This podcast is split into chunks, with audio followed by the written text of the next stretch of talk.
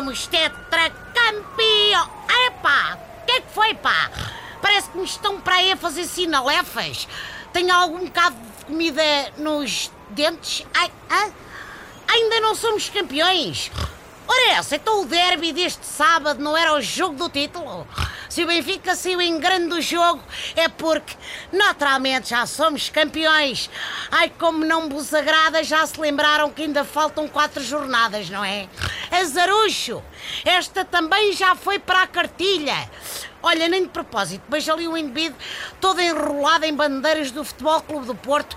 Triste, triste, triste, má noite. Que até parece que acabou de saber que o de Poitre renovou por mais 20 anos. Psst, Amigo portista, faça o favor de entrar, pá.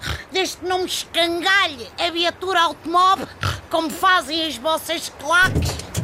Esteja descansado, Zé Manel, que no que toca a claques não tenho preferência. Quando discutem qual é a menos má, parece-me o mesmo que ter que decidir quem era o pior, se Mussolini ou Stalin. Olha, estamos de acordo nisso e no facto do meu Benfica já ir eh, rumo ao Penta.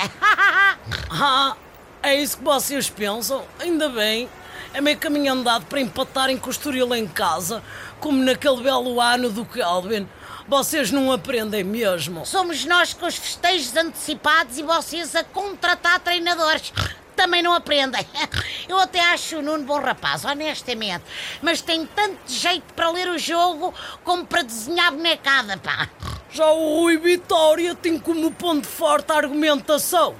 Gostei especialmente da tentativa de ilibar o Samaris do caso do Murro, dizendo que ele fala português melhor do que muitos portugueses. Eis, em direto ao Jorge Jesus, pá. Deve ser isso que explica aquela expulsão do Brahim.